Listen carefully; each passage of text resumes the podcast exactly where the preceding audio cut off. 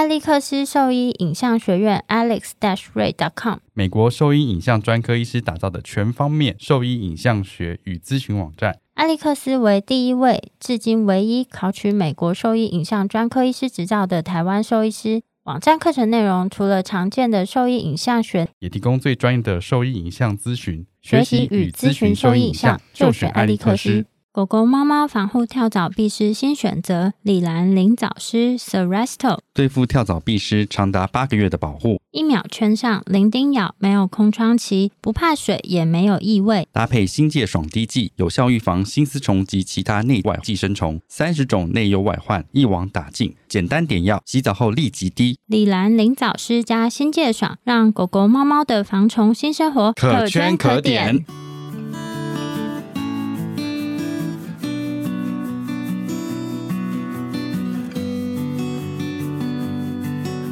您现在收听的是 Wonder Vet Talk 超级好兽医的闲聊时间，我是兽医师萧慧珍，我是兽医师林哲宇 Steven，在这边我们会用轻松谈论的方式，带给大家一些简单而正确的小动物相关资讯，也会为大家分享兽医师日常发生的有趣事情。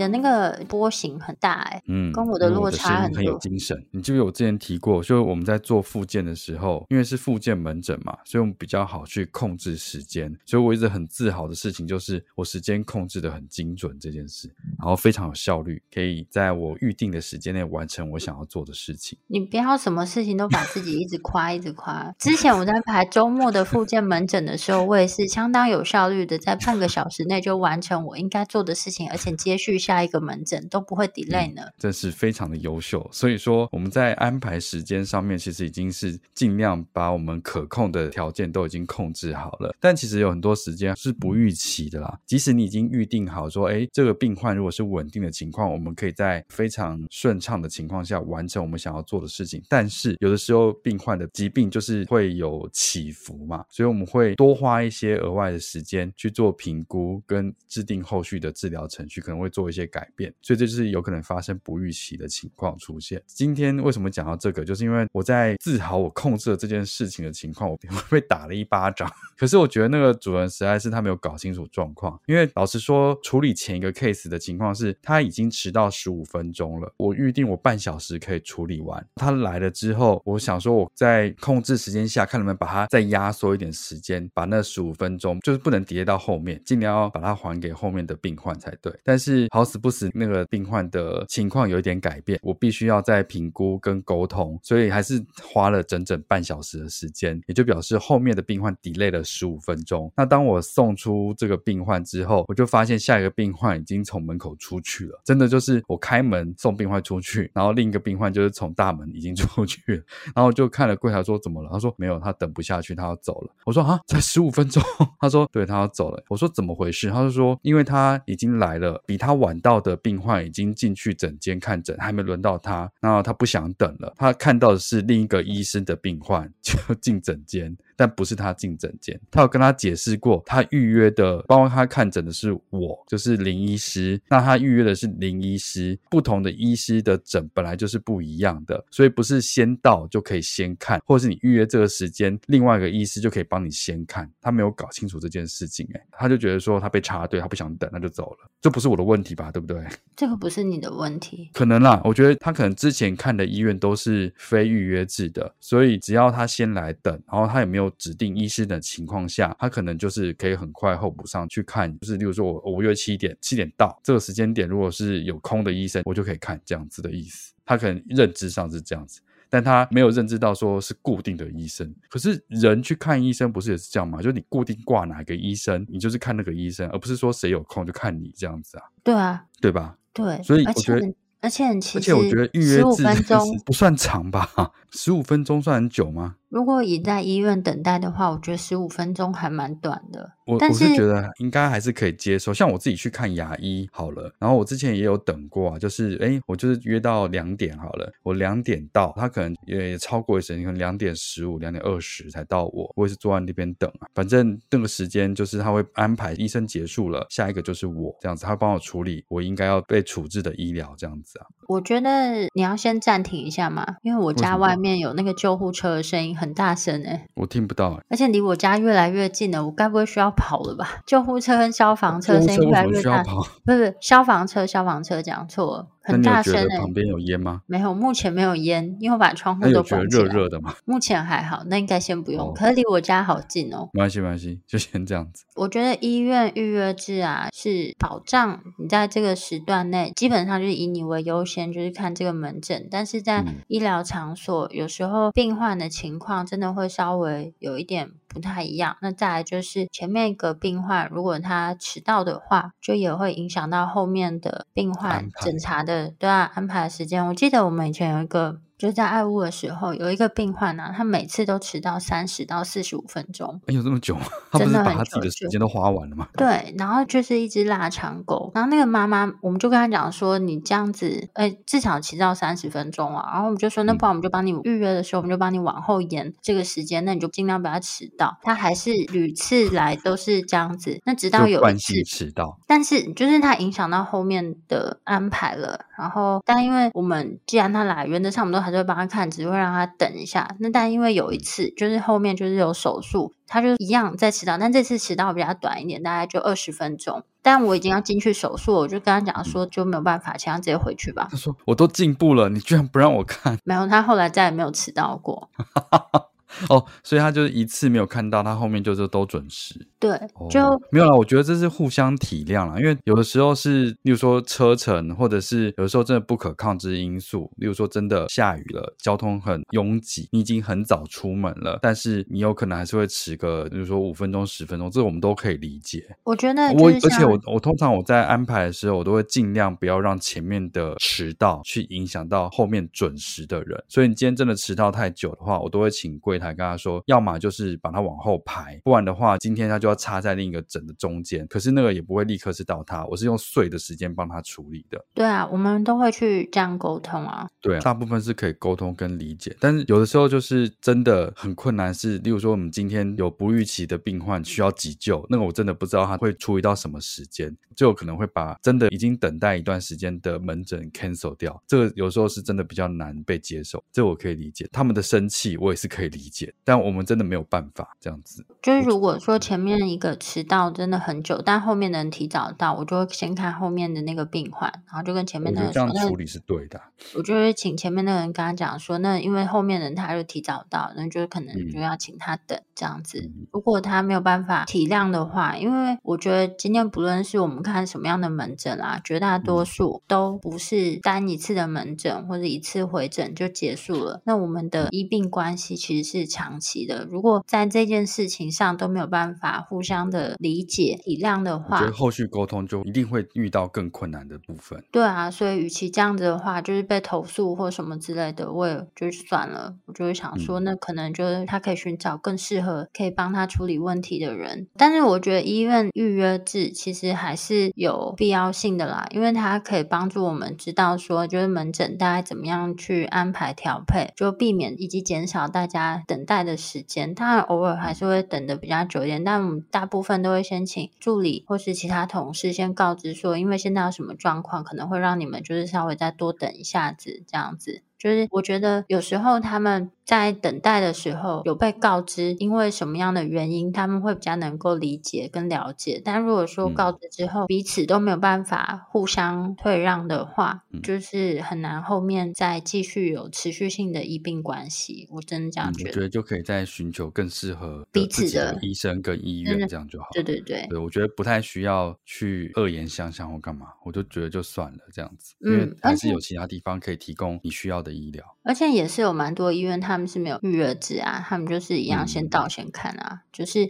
不同的医院提供不同的服务嘛，啊、就像不同的餐厅，就是他们有提供不同的不同的菜色，对，不同的菜色还有不同的规矩哦。然后还有一件事情，我这个我觉得我们平常就是有时候在做完治疗之后，有的主任就会说他今天钱袋不够，一个是用转账的方式付款，然后有的就是说我们不然就是因为我们都约好几次嘛，所以你就是下次来的时候再把这一次结清就好了。所以我们就有这种比较没有这么硬性规定，当天一定要完全付完款项这件事情。但是今天发生的这个事情，会让我觉得互信关系就会破坏掉了。就是有一个病患，他已经来了，已经跟他提醒过，今天到这边要付的钱是多少，因为他问了，所以告知他了。但他到现场的时候，又还是说他今天没有带这么多钱，而且他带的钱跟那个钱差很多。然后我们就提醒他说：“好，那下一次回诊的时。”时间会需要把这个钱再付清，这样子，然后他也允诺了，在他下一次要回诊之前，也跟他提醒说，哎，上次的钱没有付，那你可以用汇款的方式，或到现场，只是回诊的时候再付钱，这样子，没有带任何其他情绪性的字眼哦。但他就觉得说，你们怎么这么功利，一直在催我还钱，催我缴钱这件事情，你们都没有关心我的动物嘛？就开始扯别的事情，然后扯完之后，就把我们的联络资讯封锁了，他就约诊也没有出。现，然后这笔钱感觉就打算不付，这样子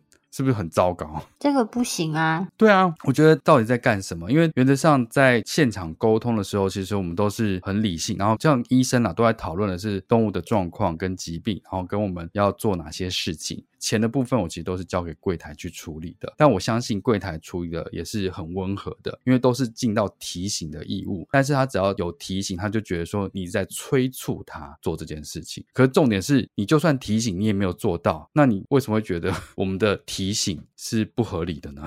而且这本来就是你应该要付的款项，变得好像是我们死要钱的感觉。我就觉得这个互信的关系也是很差，而且我就觉得这个人本身一直在嗯，怎么讲，就是很像有宗教信仰啊，讲的一嘴就是很慈悲啊之类的，然后最后处理事情的方式是这样，又让我觉得这种人真是我最讨厌、最恶心的那一种人。这个有一点人身攻击，我觉得这段没错，我就是人身攻击。就在我们朋友圈里面有个朋友啊，哦，有时候社团之类的，嗯，或是就是外面的朋友啦。在我们大学的时候，这个朋友呢，就反正我们都会，就我们一群朋友就常常出去聚餐。但是呢，就是我们如果有去吃比较贵的餐点，我们大家就事先讲说，哦，明天要去吃的这个多少钱啊？然后就大家准备多少这样，对，价位大概多少？可能三百啊，或者五百。因为如果五百对当时我们来讲，其实会觉得蛮贵的。说实话，其实蛮贵，如果是那时候的话。对啊，我们就会稍微互相提醒一下。这个朋友呢，他常常跟大家出来聚餐，他就是比如说第一次我们出去聚餐，可能大家也是两三百，没有到五百那么贵。然后他就说，哦，他身上钱带不够，那就跟其他的朋友借钱嘛。那我们就借他。但是呢，他之后每一次聚餐，我们都会事先讲一下说，说哦，大概是多少钱。那每一次就是说，哦，我就是只有带五十块，你们就是要。帮我出这个钱，但是事后跟他要钱，欸哦嗯、对，事后其他同事说：“哎，那你上次借的这个钱，就是应该还我们啊，什么之类的。”然后他就会顾左右而言他，没有要直接还钱。然后我就觉得说，你跟别人借这笔钱，不是应该要尽快还人家，还要别人这样追讨，不是很难看吗？对啊，我我觉得我最讨厌就是追人家还钱这件事，你应该有自知之明。而且就是大家一群朋友，就是常常出去聚餐啊。那我觉得另外一个考量是，或许有些人啦，他可能零用钱，嗯、因为我们那时候其实偶尔是会过很拮据。然后可能就是三百块、五百块，就是超多钱。因为你知道那时候吃一餐一个鸡腿便当都只要八十五块的时候，就是三五百块真的很多哎。那你为什么要吃这么贵？不是啊，就偶尔学期结束了，不是经常性的吃那么贵的餐。少带，然后跟借钱这件事情是一回事，但是如果他很积极、很快速的就还掉的话，就算他后面都是这样子，我也觉得还好，对吧？对，但是我跟你讲，我要讲的是，就也许这个钱就是对某些人来讲，他会觉得有一点贵，但是他又很想跟同学出来聚餐，但是他又不好意思拉下面子说，哦，其实他没有办法支付这个费用的话，其实稍微透露出一点，嗯、其实我们大家都可以体谅，那我们就会尽量挑选可能就再便宜一点的餐厅啊，或者重点不是吃啊，重点是聚会啊。对对对对对，但是问题是，这个人就平常就一直在炫耀他家里有多有钱，然后呢，就是他们的。午餐便当就是吃一些很高级的料啊什么之类的，然后读的都是很贵的学校，我就觉得非常非常生气。哦或是说，你看看我身上这件衣服是多少钱的？然后我就觉得阿玛尼，我知道阿玛尼，没有，就是别的牌子，但是他就会这样子，然后我就会觉得可恶。那你这样跟别人借这吃饭钱，居然还那边赖着不还，然后每次都这样，就很想要掐死他。对啊，我不是我觉得这跟你家里有钱没钱好像也没有关系，就是你有能力 做多少事，你有能力付出多少就付出多少，这样才对啊！不要不要做超出自己能力的事情。我想想，那时候都炫耀什么衣服？不是不是 Armani，是 Nautica。哦，那是什么牌子？我不知道，我只知道 Uniqlo。在我们念书的时候，Uniqlo 台湾根本就没有，你还要请代购买。以前是那个、啊、Nets 跟什么 Giordano。我小时候就不相信 Hang Ten 这个牌子。是哦。为什么呢？因为我记得我国小的时候啊，就我曾经看过我的一个小学同学，他他们跟另一个同学在追逐的时候，然后他就跨过一张椅子，然后就那个裤子就当场整个裂开了。我非常清楚看到那个 hand Ten 的 mark，所以我后来就跟 hand Ten 没有关系，好不好？就是那个 hand Ten 的 mark 的牛仔裤啊，不然牛仔裤不就是一个韧性很强的工作裤吗？怎么会破？可是那个人有问题啊？不是，所以我就对这个厂牌就有一点心理阴影，就。小时候，我妈就说带你去 hand Ten 买衣服的时候，我就会拒绝说：“妈，不要不要，不要，那牛仔裤会破掉。”对，我就说这件牛仔裤会破掉。哎，你让我想起我以前有一个高中同学也都这样，我就觉得很奇怪，他都是小钱小钱的一直借。就例如说，我们去面食部，他说啊，我差十块，然后他说哲宇借我十块，然后我就会借他。然后哎，我们今天去搭公车，哲宇我少五块，然后又又再借他五块。你知道，我就这样记，他就是他也不是隔天就还你，他就一直都没有还，我就自己一直记记记记，然后到学期结束，他给我借了五百多块。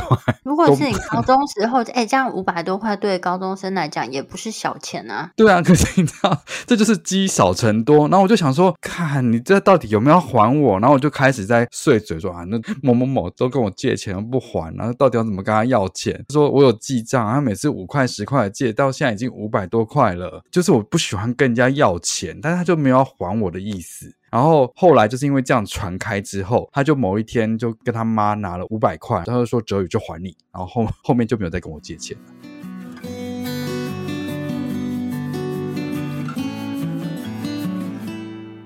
我是台大兽医系兼任教授叶立森老师。我是野湾野生动物保育协会创办人齐梦柔兽医师。我是美国兽医影像专科谢玉红兽医师 Alex。我是动物法医黄威祥助理教授。我是动保兽医师吴静安兽医师。我是美国宾州大学临床病理助理教授朱佩华。我是美国肿瘤科何新瑜兽医师。我是香港城市大学兽医系外科兼任教授赖佩君兽医师。我是最懂小动物口腔外科的专家蔡依金兽医师，我是希尔斯亚洲区高级专业兽医经理陈婉竹兽医师。你现在收听的是 Wonder Talk 超级好兽医的闲聊时间，最专业的小动物知识化频道。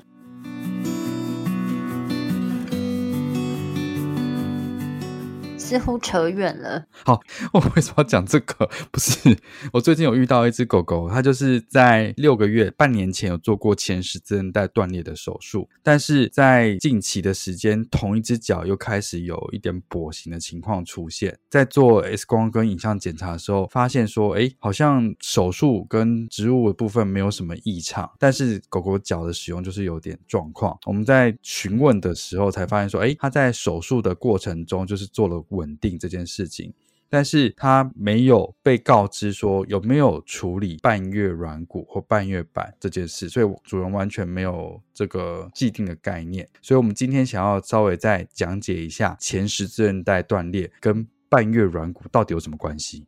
我想先问一下，他做什么手术？囊外固定。哦，好，因为你刚刚没有讲到术式，嗯、你只有说做那个前十字韧带的手术。啊、做任何前十字韧带断裂的稳定的手术，都应该要做半月软骨的检查跟治疗。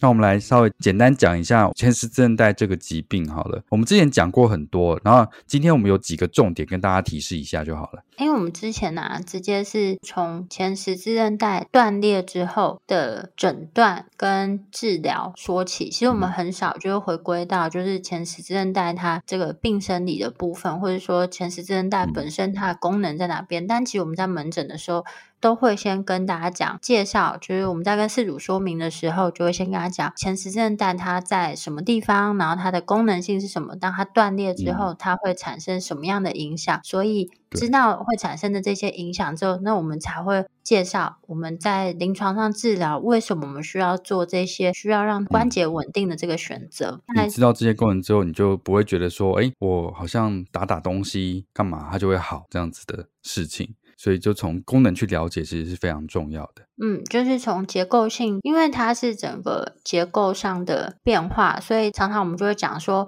前十字韧带断裂，它不是穿这种软式的辅具，它就能够治好的一个治疗方式。嗯、然后，为什么外科手术现在都还是前十字韧带断裂，它的算是 gold standard 治疗的黄金准则？对，我们就讲一下这个。我们常常在问我啦，我常常问新的医师，就是前十字韧带功能有哪些？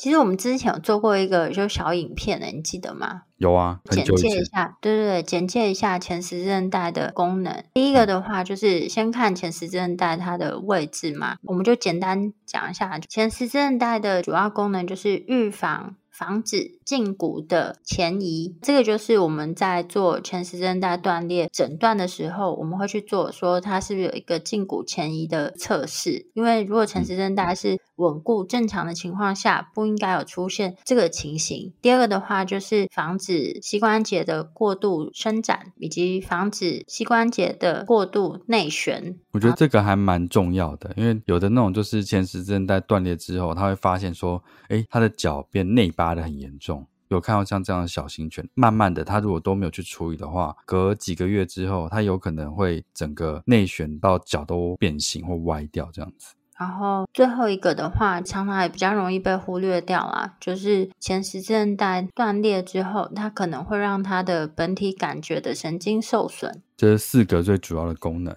基本上来说，到时候我们附个图，反正简单来讲，就是前十字韧带它就是连接大腿骨跟小腿骨中间的一个韧带。那当这个连接断裂的时候，就可能出现以上的这些功能性的影响。你说就是胫骨不会再稳定的，胫骨往前跑，胫骨有可能会过度的内旋，或者是两个骨头的那个伸展度会大于正常这样子，然后你有可能没有办法好好控制你的膝盖的动作，因为那个本体的感觉，本体感觉受，是有问题的，对啊，对，就这几个功能丧失的情况，你就会丧失这个膝关节的比较好的活动能力，这样子。就是丧失它的稳定性之后，你就会让它的活动力是下降，或者受到很大的影响嘛。临床上我们会看到什么样的症状？通常如果是这个前十字韧带它在急性断裂的时间的话，可能会先看到说它是呈现这个脚是缩起来的情况，嗯，就刚断的时候嘛，就急性断裂，嗯，然后它就会完全不用这只脚。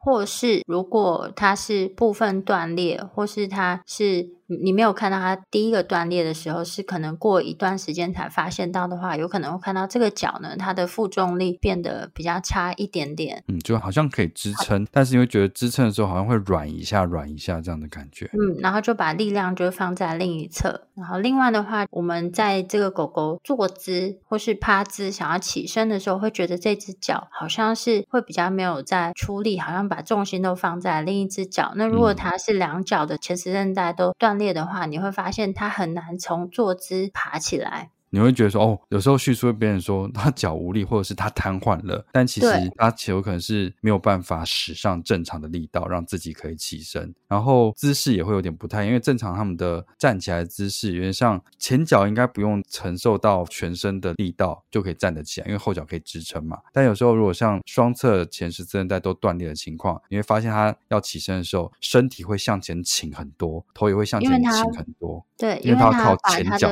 前脚把它。身体就是完全撑起来，撑起来，然后后脚可能就是因为前倾往前带之后，后脚被后脚被往前带之后拉伸起来，拉起来的样子，所以跟平常起身的姿势就会很不一样。嗯，然后在那个就是起身的速度也会受到比较大的影响，因为如果原本正常从坐姿起来的时候，应该是没有迟疑，这个动作是很流畅，然后很快的，利落，对，利落，没错。但如果说就会觉得好像有点拖泥带水，他好像就先把力量先放到前半身，再把后面就是整个拉起来的话，嗯、那他可能第一个是后半身就是后肢有问题，那我们就是一定是做检查来知道他到底是神经性问题啊，或是他是骨关节的问题。那在部分断裂或是前十字韧带全断裂的情况下，我们也有可能会看到一些相对比较没有那么明显，但是它可能也指出这个疾病的一些临床症状，就是在他们坐姿的时候，正常他们的两个后脚应该是会缩起来，看起来是就像他们在等零食的时候啊，他们就会正坐嘛，好像就是可以坐得很正这样子。但是你你可能会发现到，怎么他在坐姿的时候看起来好像是有点懒散。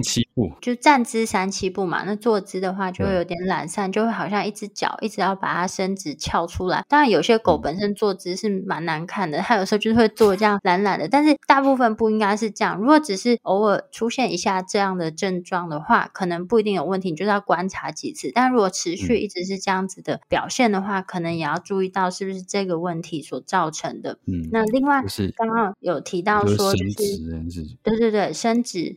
那还有就是，如果在一些比较急性期的时候啊，他的脚没有那么愿意出力，那在摸他的关节周围，他可能会感觉到痛，或者旁边会有一些肿肿的情况出现。但是我觉得家长可能比较难去摸到这个变化。我觉得这很困难，这个除非你真的对结构很了解，解剖构造很了解，不然的话很难可以感受出来真的有肿，或者是它已经真的肿的很大了，才有比较容易摸得出来。但是我觉得比较容易注意到是我们刚刚讲的那些姿势，或是就是刚刚有提到，就我们再去触碰它的膝关节周边，你要把它伸直的时候，它可能会有明显的疼痛感觉，这样子。没错，那这是比较常听到的叙述跟看到的临床症状了。其实没有那么典型，所以都必须要做后续的检查去区别。嗯，然后之前也常常提到的是说，通常前十字韧带完全断裂是在诊断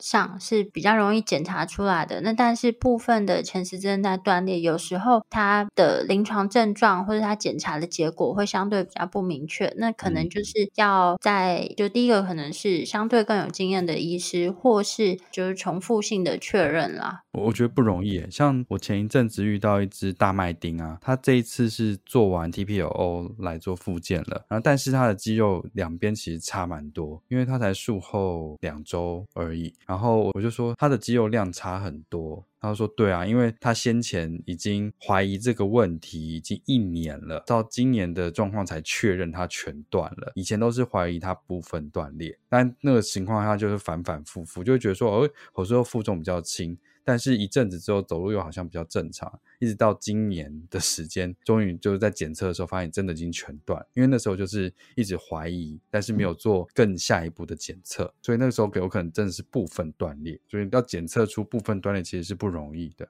嗯，但是基本上来说，在很早期啦，可能有一些医师会认为说前十字韧带的手术应该是要等它全断才进行。但是其实基本上近年来的建议做法就是，就算是部分断裂，也是建议尽早进行手术，因为纵然它是在部分断裂的情况下，它整个膝关节的稳定性也会受到影响。当你这个稳定性受到影响，刚刚我们提到这四大功能，其实它都会受到影响。那长时间下来，你让它的膝关节不稳定。然后肌肉持续性萎缩，都可能会让它后续的恢复啊，特别是复健之路变得更漫长。然后以前我们在介绍就是前十字韧带断裂这个疾病的时候，我们都会拿出我们的骨模型。那除了我们会讲说前十字韧带它的所在位置，那也会介绍一下。在大腿骨跟小腿骨之间半月板的所在位置，因为我们常常提到是刚刚提到是前十字韧带的四个主要功能，但是呢，当这个膝关节是不稳定的情况下，其实如果不去处理它，它在这个错动的不只是造成这个地方不稳定，其实它也是会有更高几率造成半月板的磨损。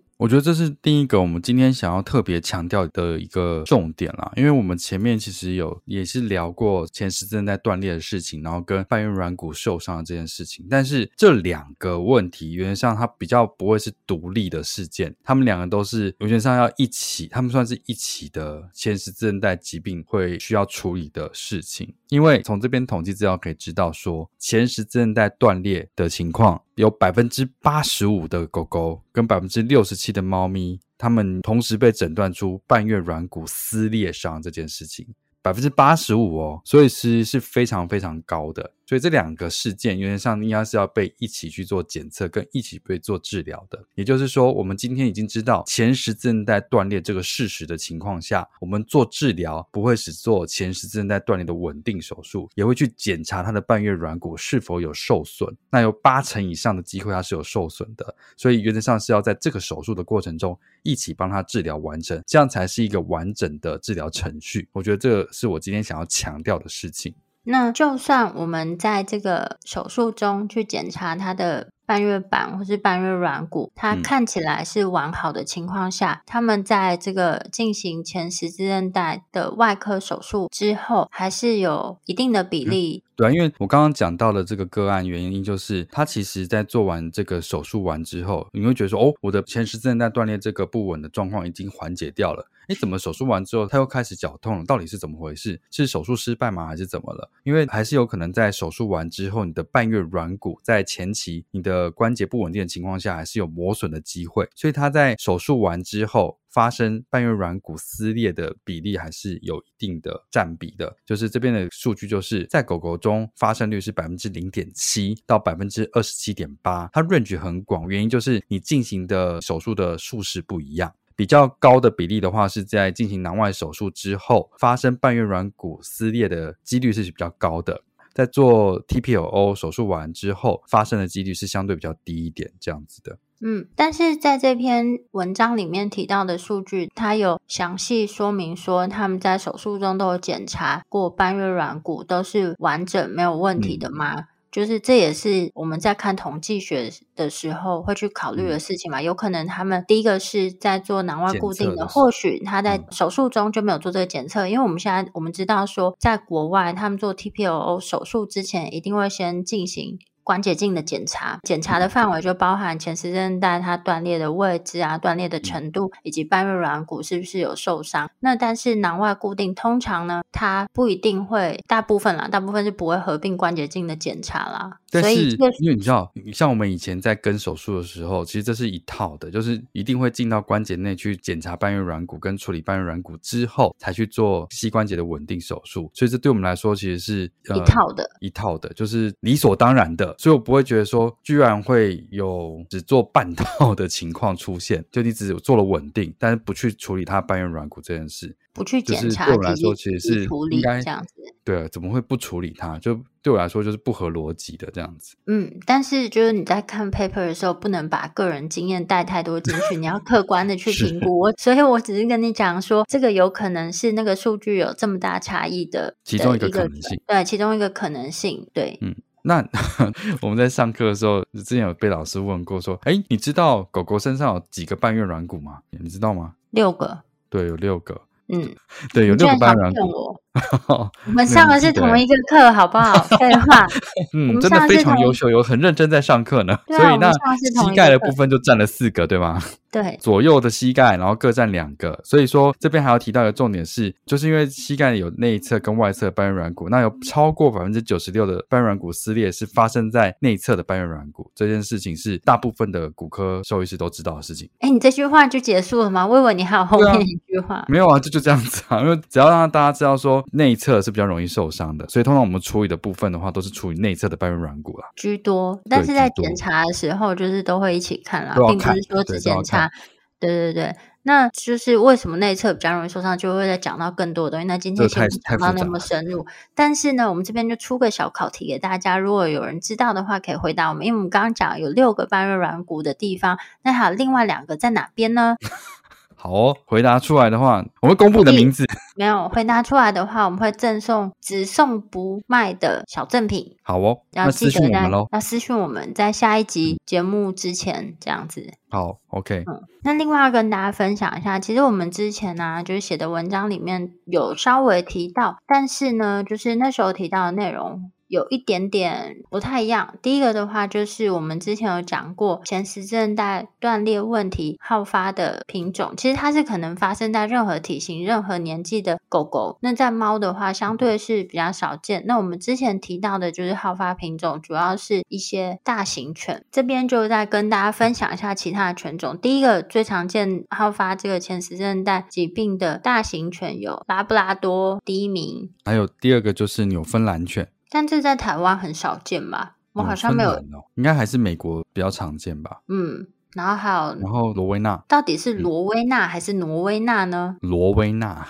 哦，反正是翻译嘛。通常他们好发的年纪大概是二到六岁。那也不是说超过这就不会了，就是只是说统计学上来看的话，这个年纪的区段发生率是比较高的这样子。这些狗我们比较常看到的临床症状，就是会跟刚刚提到的比较相近。之前没有提到，也没有分享过的是在小型犬里面的好发品种。那这边有一篇文章呢，就有介绍到，在小型犬呢比较好发的品种有比熊、西高地白梗以及约克夏。我记得约克夏超级多，哦、全种。对啊，约克夏超级多。以前我们在爱屋超常看到这三个品种我都真的比较常遇到哎。对啊，但是这小型犬啊，它们常常有这个前十字韧带断裂的问题，常常会跟内侧膝盖骨异位有关了，共存。对，算是共存。它们不是单只有前十字韧带断裂这个问题，嗯，然后多半的话呢，在小于八岁就会出现，比较容易看到有这样子的情况。哦、嗯，对啊，这这个我最近有一个 case，我觉得比较有趣，就是他在前期被诊断是膝盖骨异位，然后是三级，就是以前啦，后来痛起来之后，还是当膝盖骨异位来处理。不过过了一个月、两个月之后，发现他脚原本是直的，然后后来就变成弯的，就内旋了，就弯了。到这边来咨询的时候，我发现他。其实前十字韧带已经断掉了，变成四级膝盖骨异位，已经推不回去了。所以在这段时间内旋完之后，他其实内侧的肌肉张力有变得更强，然后有可能缩短、挛缩的情况，所以他整个脚就变歪掉了。那这也是因为他丧失了前十字韧带的功能，就有点抗内旋的功能，所以导致他的膝盖骨异位变得更严重。这个也是在以前的内容也有分享过，就是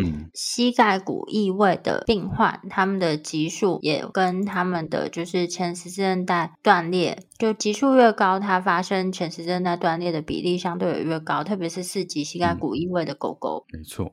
然后其他相对比较没有那么常见，台湾没那么常见。嗯，台湾没那么常见，但是也是容易有这个前十字韧带断裂的品种，就是 Boxer，这什么全全狮犬。犬狮犬。然后 Mastiff，这个中文是什么？是吗？这中文是藏獒吗？另外的话就是斗斗牛犬，哦、是斗牛犬吗？是英国獒犬。我记得那个藏獒，它的那个英文跟中文什么什么 Mastiff？对对对对对，它不是只有这个 Mastiff、哦。对，那 Mastiff 是英国獒犬，跟我想象中的狗狗狗的样子有点不太一样。然后 Pitbull Terrier 你应该是翻成比特犬。哦，对对对，比特啦，刚刚一时斗牛犬，把把我删掉。我刚刚就想说，怎么怪怪的？这是比特犬啦，那这些其实在台湾比较少见，它好发年纪就跟他们有点不太一样。它这边是记录上是两岁以内就会发生，通常都是双侧性的。哎，对啊，我刚怎么讲斗牛犬，它就是比特犬，因为我刚刚一时联想不到它的中文是什么。基本上我们在做膝关节的手术啦，特别是像这样前十字韧带断裂的手术，从手术中的检查一定是从前十字韧带断裂啊的位置啊、断裂的程度，然后并且去确认说它半月软骨是否受损，它算是一整个套组。那我们在治疗的时候，也不是只有进行前十字韧带断裂，然后帮他进行稳定的手术。同时也会处理半月软骨的问题，就是看它是否有撕裂伤，嗯，我们是不是需要做部分的移除啊，这样子的状况。那之前比较没有强调过这个重点，然后今天就是再跟大家说明一下，因为我觉得这就跟我们之前在讲那个不知道什么病，我们都一直以为它这就很常见啊，应该都讲过了吧？然后就就是在我们互相讨论之下才惊觉，股骨头缺血性坏死。对对对，我们想说这不是很常见吗？应该讲了讲过很多次，没错，居然没有。那这个我们讲了这么多次前十字韧带断裂的问题，一直以来都把它认为是同一件事情，就太理所当然了，就没有想到我们居然没有提过。那就再跟大家分享以及说明一下。那如果说对我们分享的内容，有兴趣或是有疑问的话，都可以上我们的网站，我们的网址是 triple w 点 wondervet 点 com 点 tw，或是 Google FB 搜寻 Wondervet 超级好兽医就可以找到我们哦。喜欢我们的内容，可以点选 Apple Podcast 上链接，请我们喝杯饮料。那今天节目先到这边喽，拜拜，拜拜，拜拜。